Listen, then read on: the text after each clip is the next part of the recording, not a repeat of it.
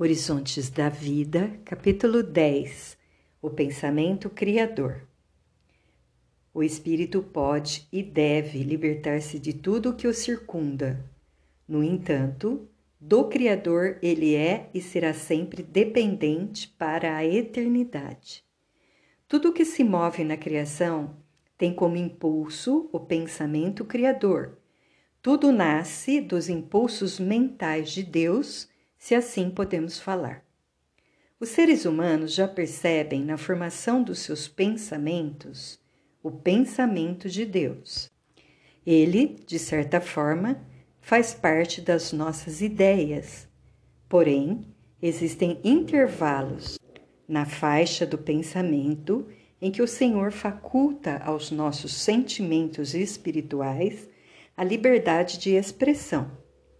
Estamos, como já falamos, no século do mentalismo.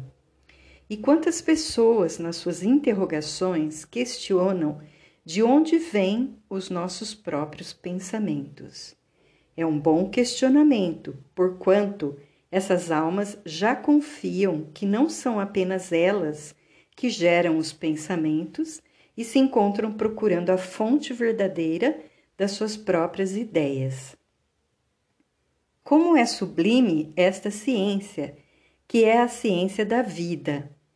É uma filosofia de vida da qual pode nascer a nossa felicidade, que começa na pureza dos nossos sentimentos. Segue-se daí que a nossa paz depende de nós. Porque Deus já fez a sua parte em nosso favor, e se buscarmos mais profundamente, notaremos que os nossos desacertos servem para o nosso aprendizado. A vida é sempre uma escola e a natureza nossa professora, que nunca erra, por ser ela firmada pela mente do Criador. A mente da criatura comanda todos os corpos que lhe atendem às necessidades. O espírito precisa de muitos corpos intermediários cujas funções são múltiplas no engenho da vida. Entre mentes, a força mental é que dá a eles vida e movimento, ordens e comando, para que sirvam de instrumentos fiéis à sua orientação.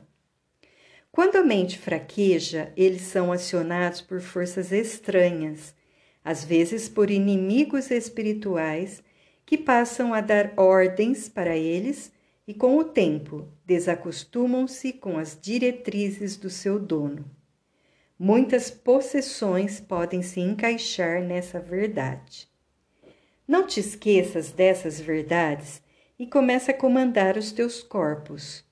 Esse exercício pode ser feito todos os dias até o completo domínio, para que o escravo não mande no seu senhor. Dá ordens aos teus órgãos igualmente, que eles te obedecerão.